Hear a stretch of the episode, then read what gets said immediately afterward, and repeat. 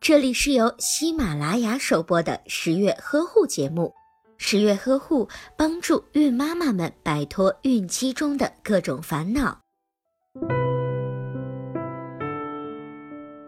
新生儿作为特殊的群体，爸爸妈妈需要悉心的照料，就连喝水这样的小事儿也不能例外。婴幼儿出生的时候还没有说话的能力，所以还不能告诉新妈妈自己口渴了，这就全靠照看宝宝的人注意观察。如果发现宝宝不断用舌头舔嘴唇时，或者看到宝宝嘴唇发干的时候，或者是在换尿布的时候没有尿等，